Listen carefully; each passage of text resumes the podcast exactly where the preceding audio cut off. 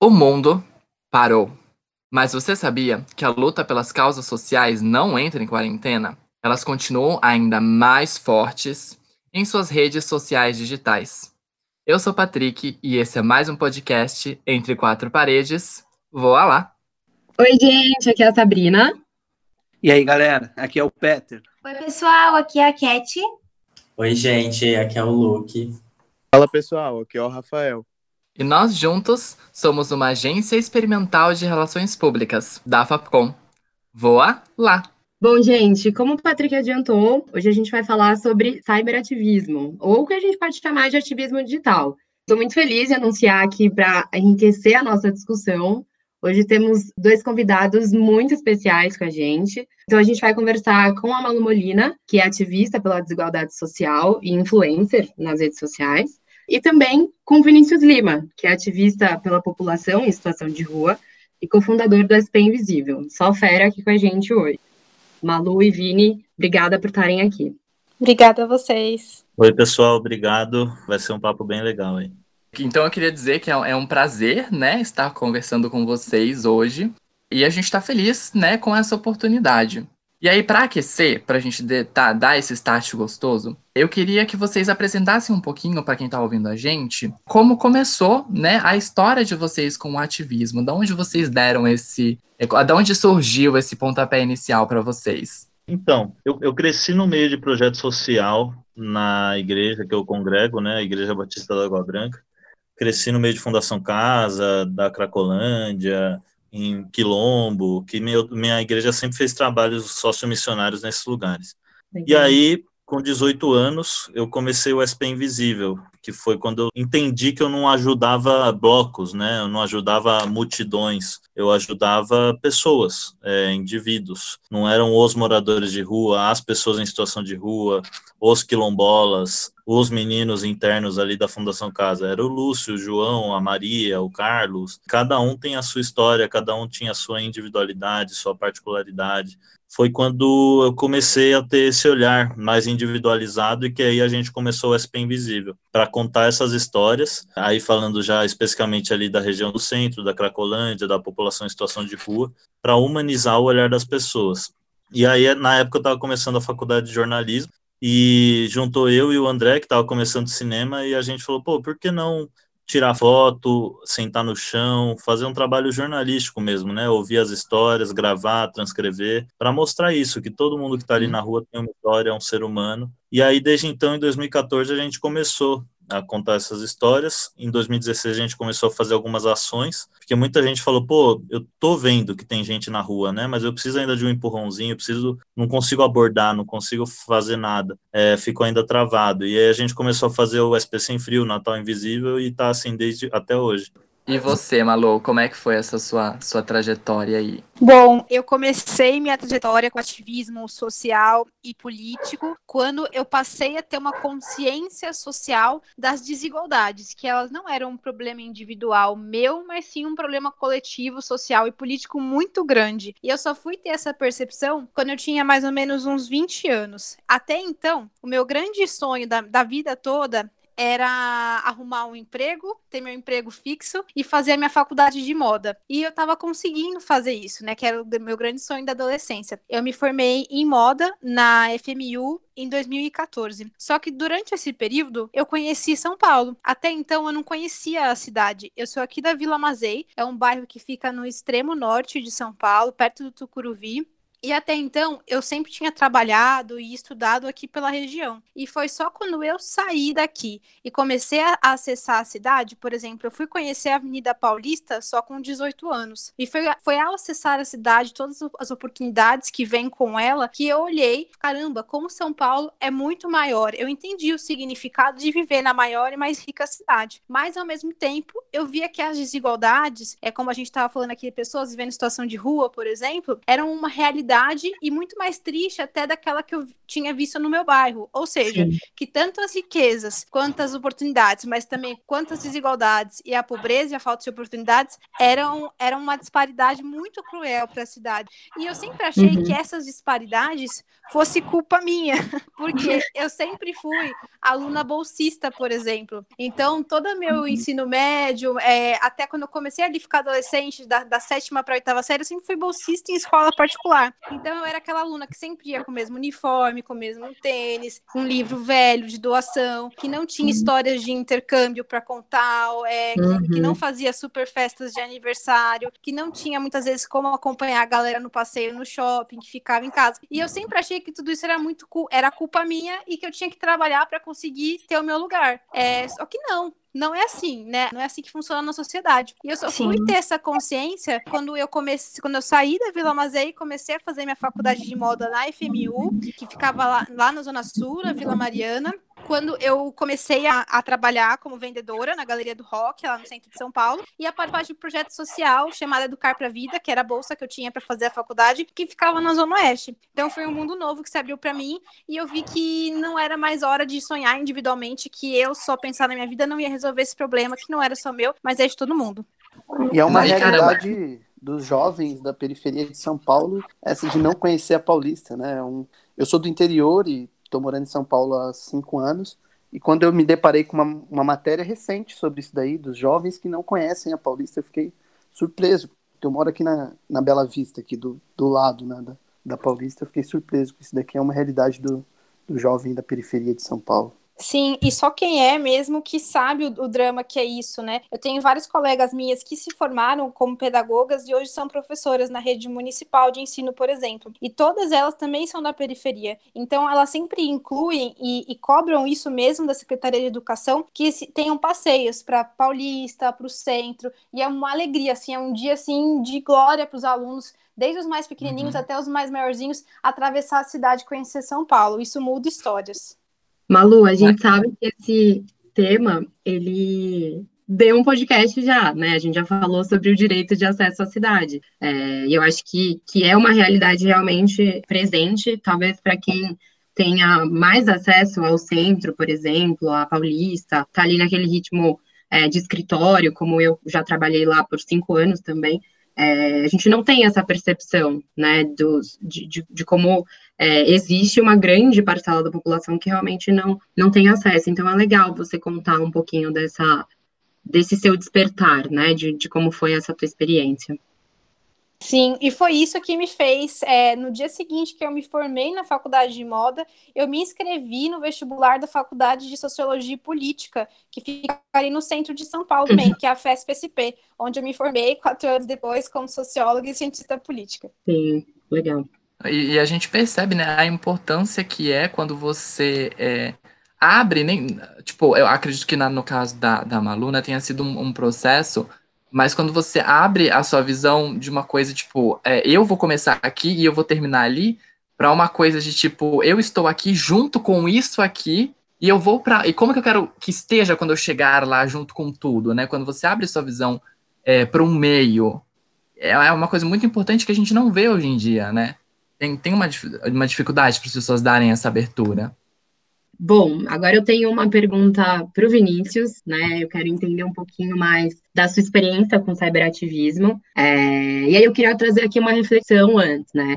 O sociólogo espanhol Manuel Castells, ele diz que a internet ela cria possibilidades de globalização dos movimentos sociais, né? Então é, ela tem o poder de transformar uma causa que é global em local. É, e eu acho que a quarentena ela está sendo uma grande validação sobre essa visão do Castells, porque de fato a gente tem visto uma série de ações que são iniciadas em, outro, em outros países sendo reproduzidas aqui no Brasil. Um exemplo disso são as manifestações em prol do movimento Black Lives Matter, que teve uma grande repercussão após o assassinato de George Floyd nos Estados Unidos. É, foi mais um episódio inadmissível ligado ao racismo, ligado à segregação, à desigualdade, e logo invadiu as redes sociais digitais aqui do Brasil e também as ruas do nosso país. E aí, pensando né, nesse movimento, nesse poder que a internet e as redes conferem para o ativismo, como que tem sido a sua experiência, Vinícius? Quais oportunidades e desafios que você enxerga no ativismo digital, né? E como que você tem se apropriado delas?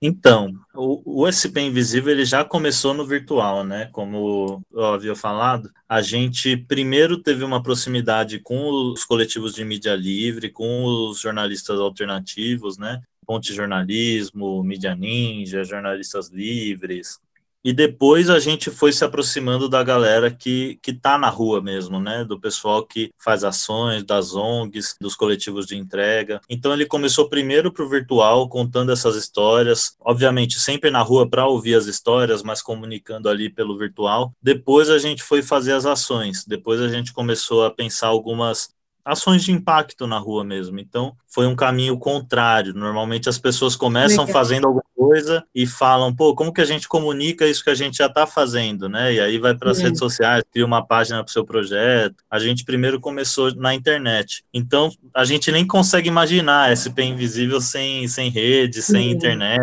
É algo louco, assim. E aí a gente passou a entender de tipo, pô, como que a gente faz o projeto crescer, como que a gente consegue utilizar da, da comunicação para humanizar uma causa. E a gente pensou, pô, a população de rua é sempre retratada como número, é sempre retratada como estatística, mesmo que viva. Número não, não, não, gera empatia, número não faz a pessoa se aproximar. E aí a gente falou, pô, vamos mostrar o nome delas, vamos mostrar o rosto delas, vamos mostrar a história delas, mostrar que já foram, sei lá, advogados, médicos e estão na rua. E, e essa história faz humanizar, né? Traz a empatia. Isso é, é um debate até que a gente poderia aproximar na, dentro da esquerda, dentro da comunicação, porque, por exemplo, num debate X, sei lá, sobre redução da maioridade penal, e aí, apesar de todos os dados jogarem contra a redução da maioridade penal, o número de reincidentes, é, o jovem, é, quanto tempo o jovem consegue ficar vivo depois de ser preso, quanto tempo o jovem números de jovens que saem do crime, tudo isso leva a pessoa a achar que a redução da maioridade penal não pode ser reduzida. Porém, se o Datena coloca uma mãe chorando, a história de uma mãe que perdeu um filho para um adolescente, já era nenhum desses números vale, sabe? Porque aquela história pega muito mais numa mãe que está em casa vendo da Atena do que vários números que, que vão dizer contra a redução da maioridade penal. Ela vai falar na hora, pô, eu sou a favor, tem que reduzir mesmo, olha o que esse menino fez com essa mãe. Então a gente tem que passar a contar histórias. E óbvio que os números são essenciais, são necessários, mas a partir dessas histórias que vão fisgar as pessoas, a gente vai lá e mostra os números. O, é, o que a gente conseguiu crescer bastante é que numa época a gente falava muito com números, assim, hoje até tá, tá melhor isso dentro da comunicação, mas quando a Visa surgiu, pouco utilizava as histórias, assim, sabe? Então, Sim. cresceu bastante nessa lógica de empatia, e, e a gente conseguia comunicar pautas para várias pessoas, às vezes, que de lados opostos, porque gerava solidariedade, gerava, humanizava realmente uma, uma causa tão dura, assim.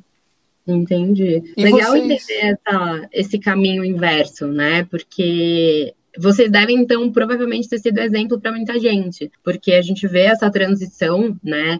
É, não transição, mas acho que um complemento, né, do ativismo que acontece nas ruas e, e, e em diversas discussões políticas e tudo mais, vindo para o ambiente digital, né? Sendo, sendo conquistando mais pessoas, conseguindo de fato ter um, ações e alcance maior, de repente, através de lives, através de GTVs, de ações que realmente são feitas ali, por exemplo, nas redes sociais digitais, que trouxeram um poder de alcance que, que é interessante, que de repente pode ser até maior. Não sei, posso até estar errada, mas acho que, que traz algo interessante, novas possibilidades, né? Então, acho que ver o SP Invisível para instituições, de repente, associações que não, não tinham ainda, não se imaginavam ainda fazendo ativismo digital, devem ter se esperado em vocês, né? E visto é, como que vocês se apropriaram das redes para levar conteúdo, para levar informação, para conscientizar, é, e acho que, que é bem interessante mesmo. Legal, Vinícius, obrigada pela, pela tua contribuição. Podemos ir então para a próxima pergunta. Malu, essa pergunta é para você. É, é, um debate que vem crescendo muito da utilização das redes, né? Sobre essa questão da regulamentação. É um debate internacional, mas que no Brasil tem ganhado força nesse último período. Principalmente porque as eleições de 2018, e tanto após é, as manifestações de 2013, a utilização das redes, próprio 2014 com a polarização política no país, mais especificamente 2018, é, você viu como poderia ser utilizado as redes sociais, essas formas alternativas de comunicação para você construir um, uma linha de raciocínio, uma linha política. Então a gente tem o surgimento do gabinete do ódio, potencializando o trabalho de, de criar histórias, é, as chamadas fake news. A gente tem agora a CPMI é, da fake news no, na Câmara dos Deputados, voltou o debate novamente com um projeto de lei é, no Senado que está debatendo a regulamentação sobre a questão das, da, da internet, tudo mais, da, das fake news, e você tem a lei de proteção de dados. Então, um debate bem forte na sociedade sobre esse jeito de utilizar as redes, esse, essa conduta é, de se ter nas redes. E aí a pergunta que fica para vocês é para você: a rede é terra de ninguém ou não? É necessário ter esses limites para evitar que, por exemplo, é, uma história como a mamadeira de piroca possa influenciar numa eleição como foi a eleição de 2018 e uma dessas grandes fake news que era essa. Que, na sua opinião, o que, que, a gente devia debater e, e pensar sobre isso? Perfeito, Peter. Obrigada pela pergunta. É, esse realmente é um dos principais temas, porque é falar do combate à fake news durante uma pandemia sem precedentes, em que a gente já tem é, alguns dados, né, de que mais de 70% das pessoas é, já receberam informações falsas sobre o coronavírus, é muito alarmante. A gente está falando de salvar vidas, né?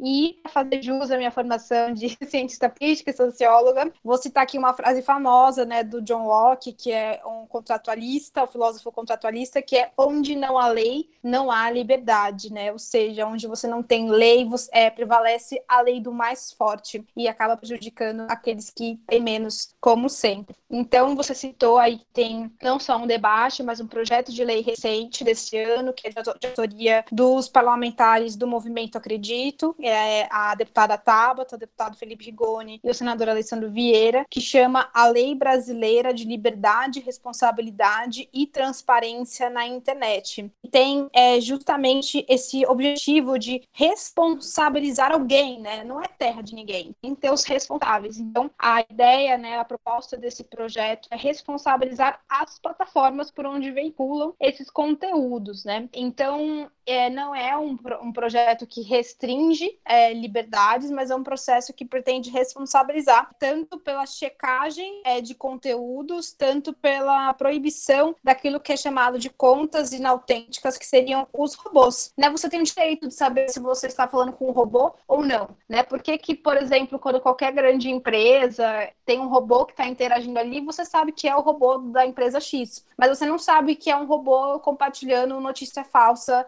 para você. Sim, e você citou uma informação fundamental, né? A gente está no combate a uma pandemia, num, numa missão para salvar vidas. Vou até excluir aí o papel do presidente é, em apavorar a população e a gente chegar no número lamentável de mortes, mas também dessa informação, né? Desse trabalho de informação falsas. Muito obrigado, Malu. Sá, você queria perguntar alguma coisa? Sim, sim, eu tenho uma pergunta para Malu também, em relação a, ao, ao ativismo digital, né? Como que tem sido a sua experiência no sentido das oportunidades que você tem enxergado, tanto oportunidades como desafios que você tem visto que as redes trazem, tanto para você que puxa o movimento, né? E, e consegue aí ter uma série de ações para ter um alcance interessante de pessoas para disseminar informação, mas também como tem sido o comportamento das pessoas em relação ao, ao ativismo, né? Você acha que que tá que, que as redes traz um certo conforto, né, de, de ter aquele ativismo do sofá, ou você tem visto que, que não, que mais pessoas realmente têm, têm aderido à causa, como que está sendo essa experiência é, em relação a essas oportunidades e benefícios que você tem visto do ativismo digital? Bom, vamos lá. Então, vou retomar esse dado que eu estou tentando falar para vocês, que é o dado da falta de acesso à internet. Então, são é, mais de 25% de brasileiros, que correspondem a mais ou menos 46 milhões de pessoas no Brasil que não têm acesso à internet, segundo o IBGE. E aí eu dei um outro exemplo também, que é uma pré-condição para qualquer forma de ativismo, que é o acesso à educação de qualidade, que é a questão do Centro de Mídias de São Paulo, que é um, é um programa, né, uma plataforma é, de EAD criada aqui pelo governo estadual de São Paulo, que tem sido um bom exemplo para outros estados, municípios. Ela realmente é muito bem pensada, tem conteúdos interativos, chats, é, e, o, e o aluno não precisa de ter acesso à internet prévio ele consegue se conectar sem ter necessariamente internet na sua casa. E se ele mesmo assim não conseguir, ele pode é, acessar todo o conteúdo das aulas assistindo pela TV Cultura. Nossa. Então tem várias oportunidades. É super legal, gente. Só Muito que assim, tem um grande problema. Que apenas 50% da rede estadual aderiu ao programa até hoje. Ou seja, metade dessa rede não está não tá conseguindo acompanhar. Porque Uhum. não é uma coisa assim tão simples você ter acesso à internet, saber interagir com os conteúdos, ter uma, um suporte familiar. É, muitas vezes uma casa tem só um celular ou só uma TV Uhum. e tem outras prioridades. Então, Uhum. isso porque a gente está falando de São Paulo, que é o estado mais rico do país, né? Sim. Então, vocês imaginem os desafios. Então, eu acho que é um Uhum. papel, até chamar a atenção, dos ativistas hoje, digitais, influencers, assim, a gente sim está falando com uma bolha, né? Majoritariamente uma bolha de classe média, é, que tem aí acesso a seus a recursos básicos e que durante a pandemia tem o privilégio de se engajar. E eu digo mais, não digo nenhum privilégio, eu acho que é um dever enquanto sociedade, sabe? A gente tentar Aham. Por mais que o ativismo seja digital, o impacto é na vida real. O impacto Sim, é no mundo aqui sim. fora. Então, eu acredito que sim, é não só uma oportunidade, mas tem que ser um dever de quem pode se engajar e ser ativista por alguma causa. Causas não faltam. E aí eu chamo a atenção é, para essa causa principal das extremas desigualdades nesse momento, que é o nosso maior problema hoje. Perfeito. Agora uma perguntinha para os dois, para o Vini e para a Malu. Falando em, é, como você citou, Malu, as famosas bolhas sociais, né? Porque com a internet, com as redes sociais, a gente tem aquela sensação de que a gente está conectado com todo mundo, mas na realidade a gente só quer estar conectado com quem pensa como a gente. E eu vejo agora com o boom né, dos movimentos uma forma das pessoas saírem um pouco dessas bolhas e debaterem sobre assuntos que, que não conhecem. Então, vocês concordam com isso? Acham que os ativismos digitais trazem essa proposta das pessoas saírem da sua zona de conforto e realmente debaterem sobre assuntos que nunca pensariam, que na verdade nem sabiam que existiam aí fora? O que vocês acham? Eu acho que é um período da gente encontrar aliados em pautas específicas, não de tipo, ah, eu não concordo com uma coisa que você não que você pensa, logo eu vou romper com você. Um exemplo disso. Eu converso bastante com evangélicos por ter sido criado num ambiente evangélico, crescer nesse meio, congregar na igreja evangélica, enfim. E em sua maioria é um, um pessoal bem conservador. E eu não vou falar, por exemplo, que eu sou é, a favor da discriminação do aborto para eles. Tipo, sabe? Mas eu não vou num ato com eles é, uhum. por essa pauta. Vou conversar com, sei lá, coletivos feministas, se for sobre isso. Só que evangélico é uma galera, em salvas exceções, fascistas que a gente tem por aí, e que infelizmente ganham mais mídia do que as, os bons exemplos, evangélico não curte arma, por exemplo. Sim. Tanto que quem se mobilizou junto com a esquerda contra o armamento entre os deputados federais e senadores foram os deputados e parlamentares, senadores evangélicos. E um, um, exemplos aí de encontrar pautas aliadas. Por exemplo, eu tenho bastante articulação com outros coletivos que, que fazem entrega na rua. E aí eu falei, pessoal, nos últimos dias aí, eu falei, eu acho bem importante, eu, Vinícius, acho incoerente a gente atuar, militar pela, pelo povo de rua e não se posicionar como coletivo, não digo nem individualmente, contra racismo. Uma vez que quem está uhum. na rua é o corpo negro, é a pessoa negra, é Sim. o homem, a mulher negra e negra. E, e dê essa sugestão, cada um do seu jeito, não precisa postar a telinha do Black Tuesday, enfim, uhum. mas faz uma menção, algum posicionamento. E aí teve gente que falou, não, não tem nada a ver, não sei o que, não sei o que lá. Enfim, passou, não, não ia bater cabeça ali. Mas está todo mundo ali pela rua. Alguns acreditam que a pauta da rua tem que ser antirracista, outros não, enfim. Não sei, não vou entrar nesse, nessa discussão. Mas na hora de conseguir uma pauta, sei lá, pela moradia, eu posso contar com aquele grupo. Uhum. Entendeu? Sim. Mas eu acho que se for muito estreito nos tempos de hoje, no sentido de que, pô, eu discordo é, da Malu num ponto, logo não vou colar com a Malu. Não vai dar certo, sabe? A gente já viveu isso, já, já foi um período de que a gente não conseguiu falar com ninguém. A gente precisa abaixar a égua, abaixar a vaidade, abaixar algumas coisas e, e somar no que tem de, no que a gente concorda. E, e, o que a gente tem vivido, por exemplo, é um governo totalmente autoritário e pelas experiências em países que conseguiram derrubar governos autoritários, foi uma frente ampla, e uma frente ampla que, como eu ouvi uma vez do Juca Kifuri, uma frente ampla até doer. Doer no sentido de que a vaidade de alguns doía, porque, tipo, pô, eu tenho que estar aqui junto com esse cara, eu tenho que estar aqui junto com essa pessoa, e sim, tem que estar junto com essa pessoa, porque o objetivo é maior.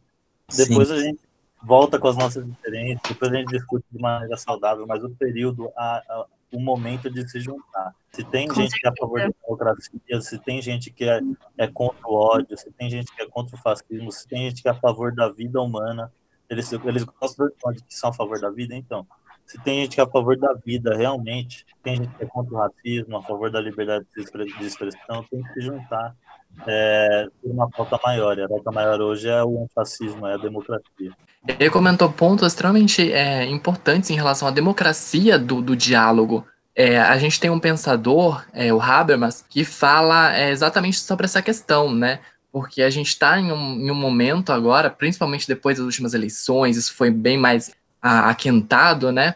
Uhum. É, porque se a pessoa ela tem um, um, um, posicionamento diferente do meu, o melhor ou é brigar, né? Brigar de uma maneira totalmente irregular, ou é não, não nos falarmos mais, não acrescentarmos mais um para o outro. E o Habermas, Habermas ele, ele cita o contrário, né? Que o, o debate ele tem que ser uma coisa democrática. Então, se a gente tem dois pensamentos totalmente diferentes, por que, que a gente não junta para encontrar duas linhas que se se encontrem, quem sabe a gente não acha uma solução para um problema que a gente tem, né? E é, e é, uma, é uma sensibilidade, né? Esse senso para com o outro que está faltando. Eu acho que a gente sente essa falta, né?